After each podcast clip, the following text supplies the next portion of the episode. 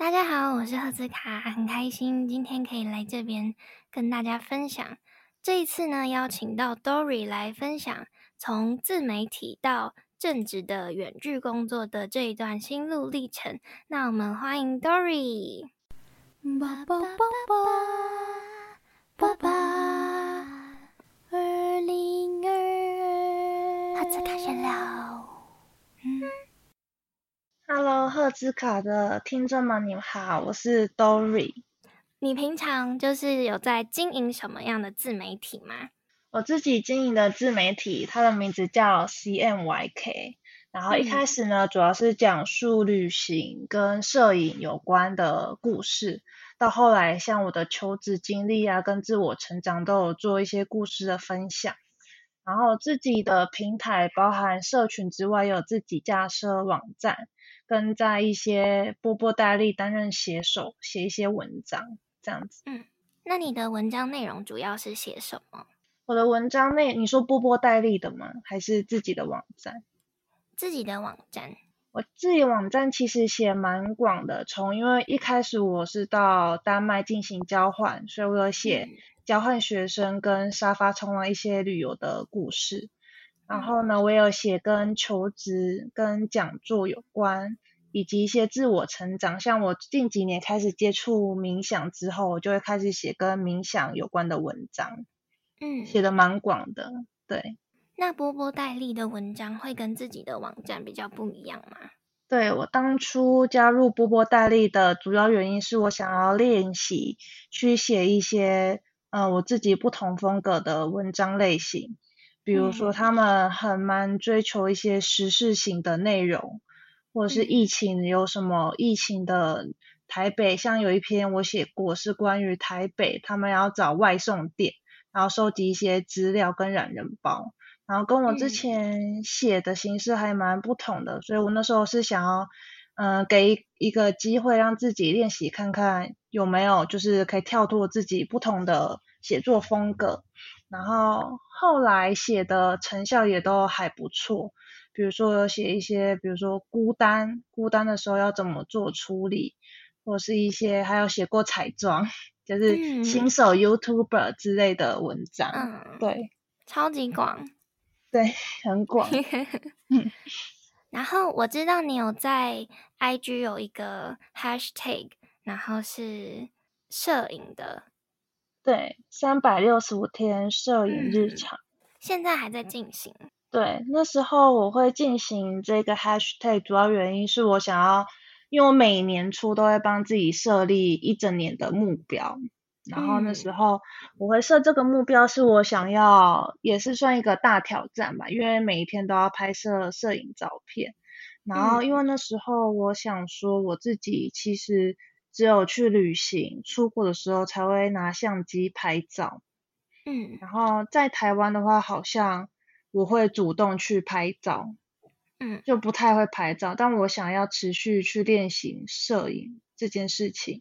嗯，所以我就创办了这个企划，就是每天都用手机拍一张照片，然后传到我自媒体的现实动态。嗯。因为我也是从这个 hashtag 然后认识你的，对，真的吗？对，是有朋友分享吗？我是刚好就是在滑的时候看到，啊，滑的时候我有看到，对我有看到你在 D 卡上面会发文。哦，对，我一开始的话其实是从 D 卡起家的，嗯，就是在 D 卡先写旅游的文章，嗯，然后。当时候就是会写一些沙发冲浪的故事，嗯，然后因为可能大部分的人对沙发冲浪或一个女生去旅行这些主题比较少见在台湾，所以我写的时候有一篇就成为一个爆文嘛，那时候在迪卡，然后当初是在我自己的 IG 上面建立一个 CMYK。但当时我只是想说，它就只是一个我的小账，就是发摄影的小账。嗯，然后没想到之后，就是因为在 D 卡写文章，就有很多一些读者啊，就会追踪到我的社群，所以我就一直在经营这样子。嗯，那你是从什么时候开始建立你的个人网站的？个人网站的话，其实它中间蛮多转换的。一开始我是在匹克邦也会写文章，嗯然后但是写的很少。后来我加加了一个 WordPress 免费版的，嗯然后后来是去年四月的时候开始，我才自己用 WordPress 架了呃要付费的网站跟网域，然后开始在做经营这样子。嗯，我以为你的网站会做更久，因为它现在看起来就很好看诶。真的吗？我现在在改版。我知道你在改版，但我觉得旧版很好看诶。哦，真的吗？谢谢。嗯，你全部都是自己用的吗？对啊，这个就是有点心心酸的历史，就是因为 因为网站这部分真的是我完全不懂的东西，因为嗯我自己如果要偏的话，比较属于是艺术创作，我大学是读类似的，所以我接触到网站工程那些的东西，我真的是都听不太懂，也看不太懂。所以花很多时间在做这个吗？对比我想象中的还多时间。嗯但那时候是因为有看网络上做教学，然后这次改版会花比较多时间，是因为有自己的每个版面的做规划，嗯，对，所以还在努力中。目前的目前的网站重新规划，主要是规划什么？主要是规划，因为我原本的网站比较像是一个部落格，嗯，就是只是写一些文章。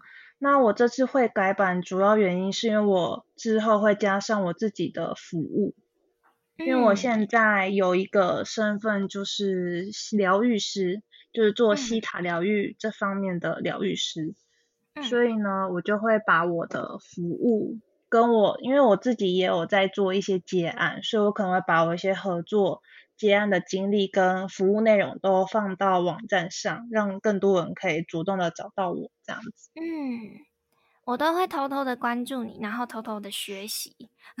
真的吗？谢谢对，我会偷偷的看一些哦，原来你有在用这样子东西，然后你是怎么放的，然后我就会偷偷看，因为我也是想要朝这个方向前进。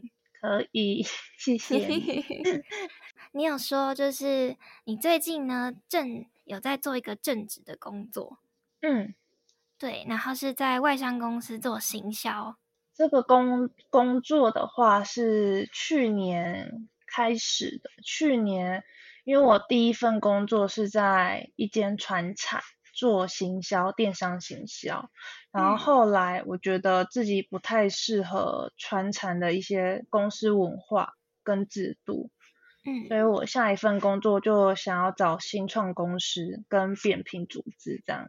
嗯然后后来就因缘际会下，在一零四上面找到这间公司，然后做面试后，觉得这间公司还不错。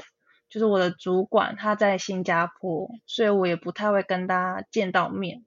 嗯然后面试的时候，因为疫情的关系，所以我们都是全远端的面试。然后进公司一天后，后面的时间好像也都远端。直到最近，就是可能一个礼拜会进公司一两次这样，然后也是做一个品牌的行销。嗯，进公司的话做的事情是跟平常自己一个人一样的吗？还是是开对会？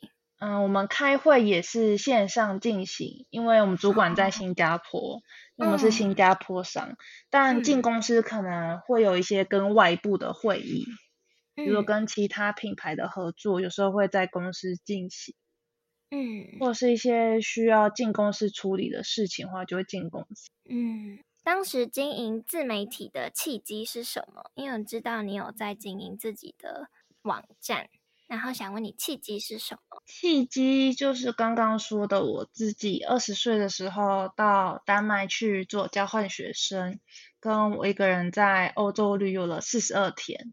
然嗯后那时候我就把想要把这些东西做记录，所以我会在 d 卡背包客栈上面写文章。然后一开始就是从 IG 开始做起，然后发现我有蛮多人开始慢慢的在追踪我，因为我的自媒体账号蛮特别的，是我没有跟我的朋友说，就是我一直很低调的进行。所以一开始大家都不知道我在经营自媒体，然后我也没有露脸，就是比较低调的进行。然后在后面，我就觉得要把我这些写的东西放到我自己的网站上，这些东西才比较属于我自己的。因为比如说放在波波代理或在 D 卡，都是在别人的平台，嗯，所以我之后才会把这些东西都再整理完，回到我自己的网站上做经营。嗯，那你现在有跟朋友说你在经营自媒体吗？有，嗯，会开始讲的原因是因为。我今年初有接到一个，因为我的自媒体接到一个大学的摄影讲座的讲师，嗯，然后后来我就开始有在我自己的 IG 或是跟朋友他们说，就是我自己有在经营自媒体，不然大家都不知道我平常就是下班后在忙什么，因为我都会说我很忙，嗯，对啊，这样你的家人还是不知道吗？对，我没有主动跟我家家人说，哎，那想要问你，就是你会给现在想要开始做自媒体的人什么建议？因为现在很多人都在做自媒体，对我有很多朋友开始询问我这个问题，然后自己觉得要做自媒体前，他这个人可能要先知道说他自己为什么想要做。然后为何而做？因为真的就像刚刚说的，太多人现在想要做自媒体，可是不知道为什么要做的话，经营的时候会很痛苦。嗯，像我自己的话，我自己会经营自媒体，就是因为我自己很喜欢分享，很想分享这些东西给其他人，可能是他们没有接触过一个人旅行，或是沙发冲浪。或是西塔疗愈这部分，所以我想要透过分享让更多人知道，所以我也不太会纠结在一些社群上面的数据。像我有一些经营自媒体的朋友就会跟我分享说，他们会被数据绑架。嗯，比如说他发完一篇贴文，就会一直去看上面的数据，为什么都没按赞、追踪之类。嗯，我也会耶，就是。我如果在 D 卡上面发文的话，我真的会很想要回去看，就是哎，有没有人留言，有没有人按赞？嗯，对啊，就还蛮累的。对对，但这个就是还好。但如果有些人真的太执着于这些数据的话，自己经营起来会很痛苦。嗯，就他们可能就是比较在乎的是为什么都没有追踪者，为什么没有成效。当你真的做这件事情感到快乐的时候，再去做，然后就可以去计划后面你的自媒体要怎么做发展，想要经营的平台。因为自媒体这一部分也是一个很深的议题。嗯，但我觉得最主要就是还还是要回归到你喜欢做这件事嘛。如果喜欢的话再做，不要因为我朋友可能他会觉得好像每个人都要做，那一定要有个人品牌嘛，这样才会对。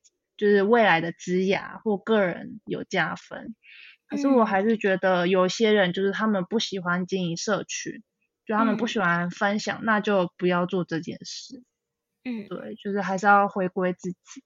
那你会建议，就是现在是真的喜欢在分享自己，然后喜欢做自媒体的人，他们可以怎么样精进自己？精进自己嘛，我觉得可以分领域。就是比如说他的自媒体想要分享的东西，像是比如说我的话，就是会想要精进在旅行这块，那我就会去看其他旅行的创作者，他们是怎么做创作，嗯，然后他们是怎么去做分享，然后以及他们在哪些平台有就是做哪些平台，然后因为我现在。自己的规划话是比较想要让自媒体开始能够有算获利嘛，所以我看的层面就是会比较广。像我一开始做自媒体，我就是会去，就是喜欢分享，然后可能去一些平台上看学习的东西，比如说社团，像脸书很多行销啊，自媒体的社团都可以去做。嗯，交流跟其他人做交流，就这个也会是一个成长的方向。嗯，然后我自己的话，最近就是在看，就是我就是自媒体，它最后如果走向能够获利的话，我可能要做做哪些事情，以及像那些旅游作家，他们是怎么怎么去盈利，怎么去赚取收入这样子。嗯，我有看到你很常就是会参加一些讲座，那你参加这些讲座，你是从哪里找来的？我之前有写一篇类似的文章，因为蛮多人问问问过我这个问题。第一个的话，我会是在社团，嗯，像是一些社团里面就有很多，比如说你有感兴趣的领域的话，都可以去找，然后他们都有一些讲座。跟有一个组织叫 Skyline，他们都会办很多不同类型的讲座，然后都可以去参加。嗯，对，然后主要是社团，然后 Acupass 上面也有很多很多讲座，然后可以去做关注。然后我自己的话，有一些蛮特别，是从 Podcast 上面发现的。嗯，像是我自己很喜欢听，就是解锁地球他们的 Podcast。然后他们会常常去分享一些非盈利或 NG 非盈利组织的一些资讯，或者是邀请他们他们的人来做采访。所以那时候我就关注到关注到 One Forty 跟数位外交协会，然后从此之后我就一直会关注他们的粉丝专业啊。然后像数位外交数位外交协会，他们就有招募志工，所以我去年的话就加入他们的志工。然后参与一些活动。那你会在就是参加讲座的过程中认识一些朋友吗？会耶，我会像像我最近就是有接一个案子，就是 Notion 训练营他们的创办人雷蒙，他们之前就有办一些线下的讲座或者是读书会，像那时候有办一个原子习惯，所以我那时候就认识了很多人，因为我都习习惯自己一个人去参加讲座。这样就可以主动的去跟你旁边的人去做搭话，然后从那时候就也认识到很多自媒体的人，就觉得蛮酷的。嗯，因为我也是，我觉得我比较害羞一点，嗯，所以我在参参加任何活动或是讲座之前，我会先跟自己说，我今天至少要认识一个人，这样，然后再去搭话。我还会特别特别设立目标。我也会，我还想说这样会不会很奇怪？哎，不会，我那时候是目标会写说，就细一点会写说，今年要参加几场讲座，嗯，然后人脉要认识多少个人这样子。嗯，我觉得人脉还蛮重要的，哎，嗯，因为如果是一个人在做自媒体的话，就还蛮孤单的。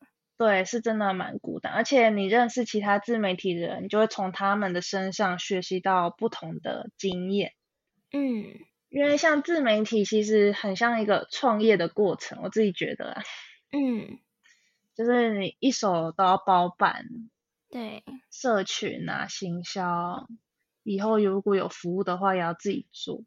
嗯，你现在就是有在做正职的远远端的工作。然后你为什么会想要尝试远距工作？你本来就喜欢这件事情吗？还是误打误撞？我觉得远距这件事算是误打误撞，然后也是实际去做之后才知道自己喜欢。嗯，像因为去年疫情的关系，所以很多人都会在家工作。嗯，然后那时候是我的第一份工作。那时候在家工作，其实我。蛮喜欢的，嗯，因为第一份工作就是我不太喜欢跟公司的人有一些人去做接触，然后全远端就觉得还不错，嗯，然。后但这个有点像是算逃逃避嘛，就是觉得远端还不错，但是我真的喜欢远端，是因为我那时候第二份工作的时候有接了一个 Notion 训练营的助教，嗯，然后很神奇的是我们跟其他的伙伴们都没有见过面。我们是直到那一次的训练营结束后，才第一次的庆功宴，就是网友见面会。嗯，然后我们全程都是采全远端的工作，所以我们的协助啊、开会讨论、文件、文档都是我们放在 Notion 的页面上去做协助。嗯。然后我自己觉得远距工作对我来说，它是一个很不错的工作方式，是因为我可以掌控我自己的时间。像是我早上的通勤时间，我就会拿来去做一些冥想啊，或者是瑜伽，伸展伸展身体的一些动作。然后下中午的话，我也可以用一些，比如中午大家不是会一起去买饭，然后一起都要跟同事社交，这些时间我可能会自己去在去去在早餐店上面坐着，然后可能看书啊，或者是吃早餐。然后回来可能还可以有点时间睡觉，我觉得它是一个比较能够调配我自己的生活状态，就是融入我的生活，然后跟工作一起结合。但有些人可能就会不喜欢这个形式，因为他会觉得生活跟工作就完全没办法分开来。但但因为我是我之前在第一份工作的时候，就算我也是朝九晚五的工作，可是我下班后还是会。做自媒体，所以我就觉得好像没差，我一整天都在工作。嗯，对。然后我会自己想要设立这个想要远距，是因为我未来嗯最终的目标是想要就是成为数位游牧，就可以边工作边旅行。那再问一下你的这一份正职行销工作面试的故事。其实那时候我面试很多间，投了很多间。然后这一间真的是我就是不小心投到，我在一零四上面，嗯，然后我是面试的时候才知道整体的文化、公司福利跟制度都还不错，嗯，然后面试过程中总共分两个阶段，第一个阶段我是跟 HR 还有我们的主管，行销部的主管进行面试，然后我觉得面试的过程。就是互相嘛，就是我选公司，公司选我，然后我自己在也会问一些问题，问主管的时候，我就觉得他回答都很明确，然后他他讲的东西都是我想要的东西，所以后来我就蛮喜欢这间公司，然后这之间呢也有一些作业，就是要写一些跟文案相关的作业，然后写完之后才会进行到第二阶段的跟 CEO。也是新加坡主新加坡人，然后进行面试，嗯，还有跟远端面试嘛？对，所以远端的话，我那时候问很多问题，嗯，我可能因为我自己最在乎就是人同事之间，所以我一直问他们，就是公司的就是相处啊、争执，然后怎么磨合，会不会遇遇到一些状况。然后还有公司的环境，然后我都会全部都问完。嗯，对。你那个时候大概面试了几份工作啊？其实没有，大概至少有六六间以上，可能没有算很多，但是我投的我投的公司几乎都要写作业。哦，六间六间，几乎就是我投更多，嗯，就是写很多作业。嗯。因为新创公司蛮多都是有这些这些过程，嗯，对。那你工作的时间是都是自己安排的吗？我们公司虽然也有说是，比如说上满八个小时，但是我们文化的话是你做完事情就可以下班，嗯。可是行销的话比较困难，行销要做的事情还蛮多的，所以我自己的规划会是。每一个区块，把一天的时间分区块进行，嗯，然后我会依照当下的状况，比如说今天中午天气很好，那我可能就花多一点时间去外面散散步，嗯，然后下午的话再花，再把一些时间挪到下午去工作，嗯，对，就可以自由的调配。我很好奇，就是你第一份正职的工作是电商行销，那你那个时候是有相关的经验的吗？没有诶，我大学因为读拍片，然后我大学时期就知道自己其实我不想要走拍片，在台湾的话，然后自己对广告跟行销这一区块比较有兴趣，所以其实我当初第一份工作找的时候也找到蛮挫折。因为他们都还是需要有一些经历，嗯，所以那时候我就会自己在 Google 考一些广告相关的认证，然后去进修，去学行销这一区块。嗯，然后后来就找到了那这一份工作。然后这一份工作，它算是就是有一些工作的话，它可能就是真的是 Junior 给没有经验也可以来进去的人去做做看。所以我从这一份工作中也打打了一些行销的基础。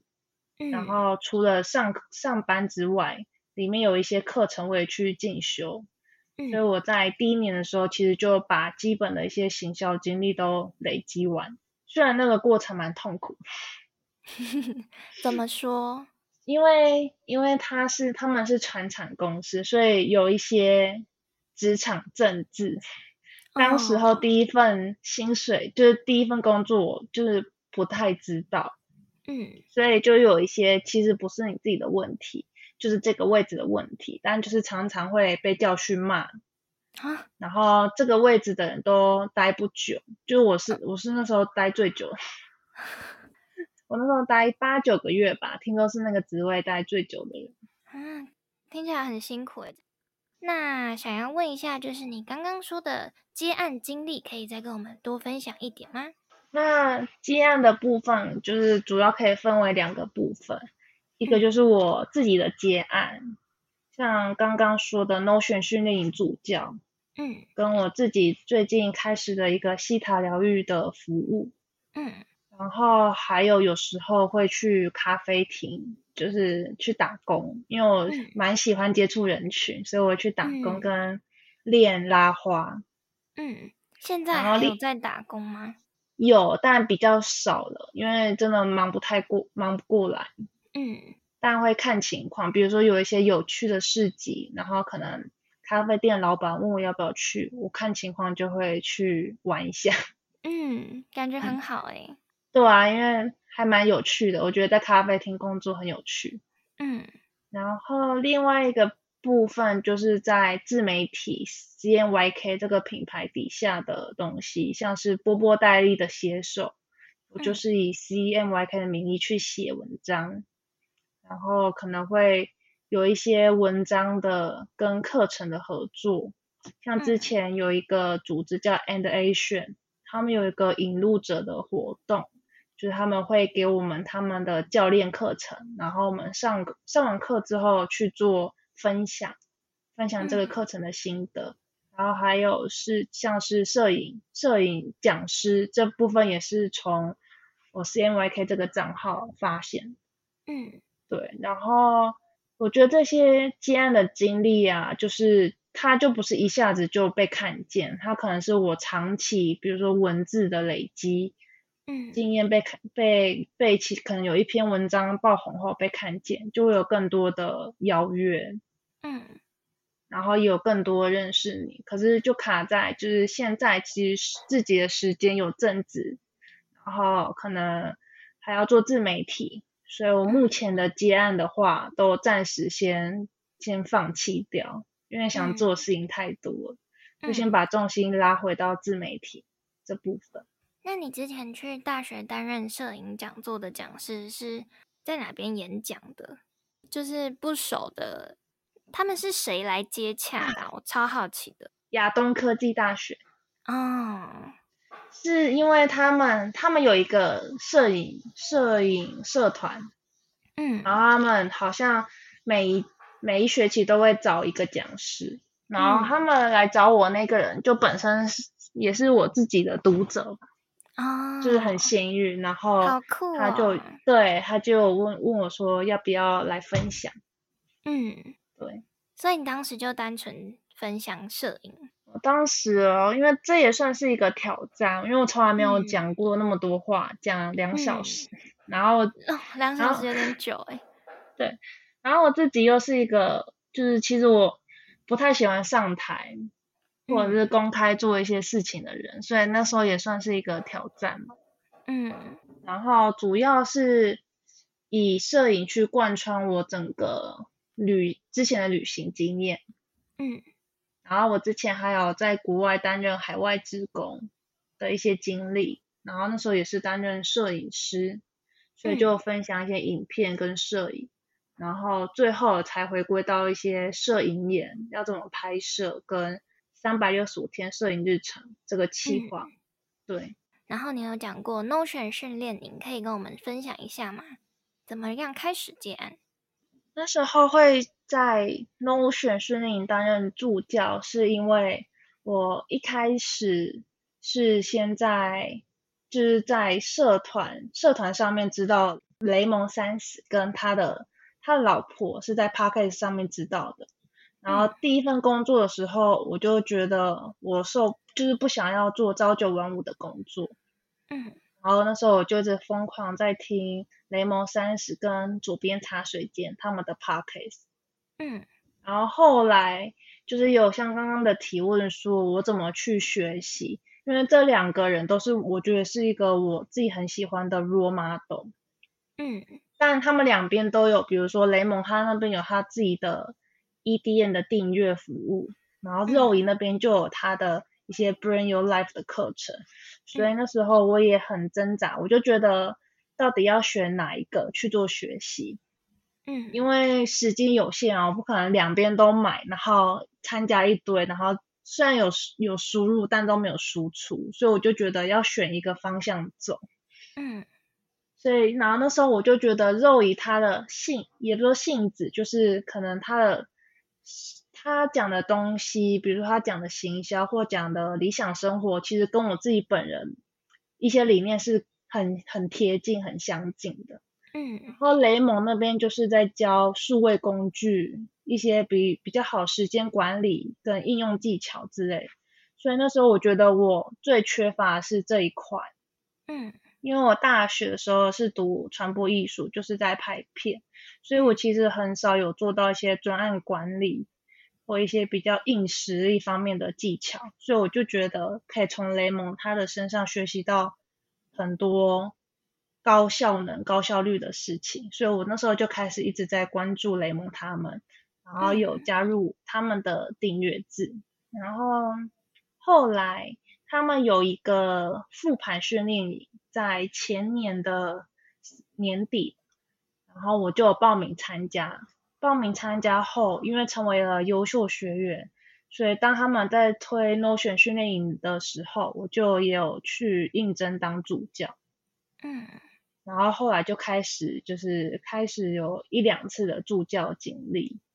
那我自己觉得就是也是跟一个你如果对一个品牌或对一个人有兴趣，你就是一直去关注他，然后。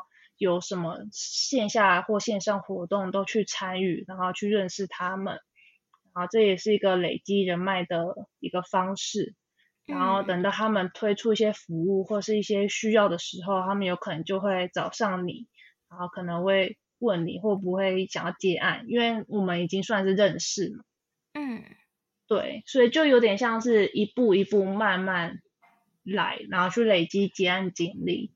然后像 Notion 训练营比较特别，是他的学生都来自不同的领域，就是有二十几岁的学生，也有四五十岁的呃妈妈、主管，或者是不同的年龄层的人都有。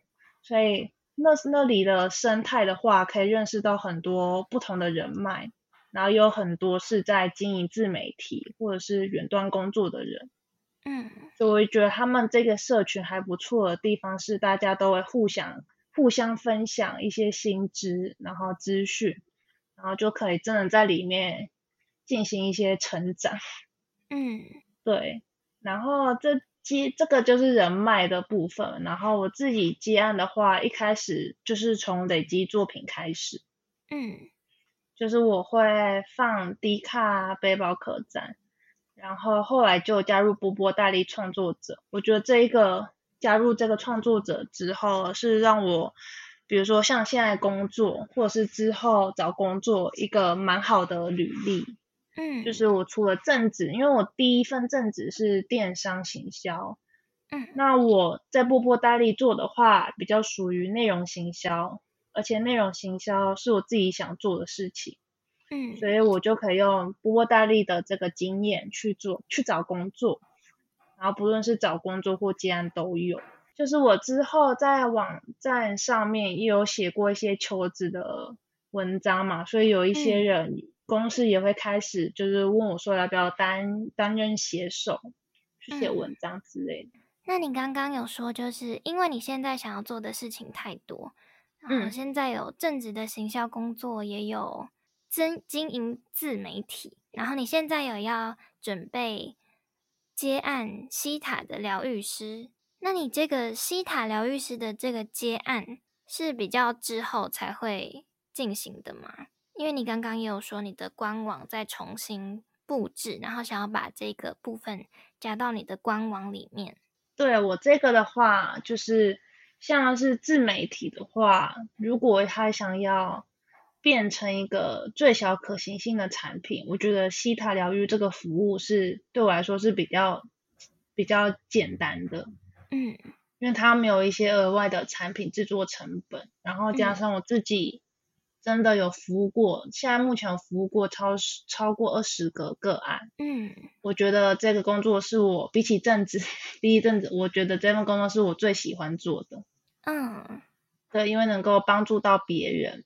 嗯，然后所以我未来的计划就是把这个服务加到我的官网之后，所以目前的话就会去以官网的方式，然后做。一对一的疗愈跟一些其他的服务，这样。最后想要问你，就是最近有什么样的计划？我最近的计划就是要让我 CNYK 这个品牌，它能够 自立自强。嗯，就是它能够能够盈利，就是有点直白，就是因为毕竟我现在。可能未来的目标做改变之后，我就需要让我的自媒体开始能够获利，至少自立自强。就是我可能架网站的费用啊，什么都可以自己去 cover。嗯，然后，所以我现在的话会想要重新改版我的网站，然后结合我西塔疗愈的服务，加上我文章也很久没写了，所以我可能会持续的去固定产出。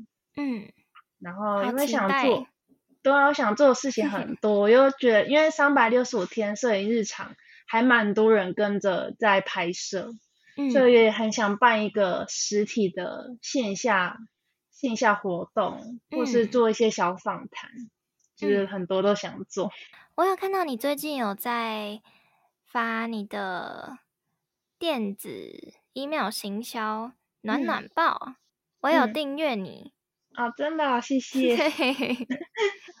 上次有收到，我觉得设计的很好看。真的，我就是我就是花太多时间在这部分。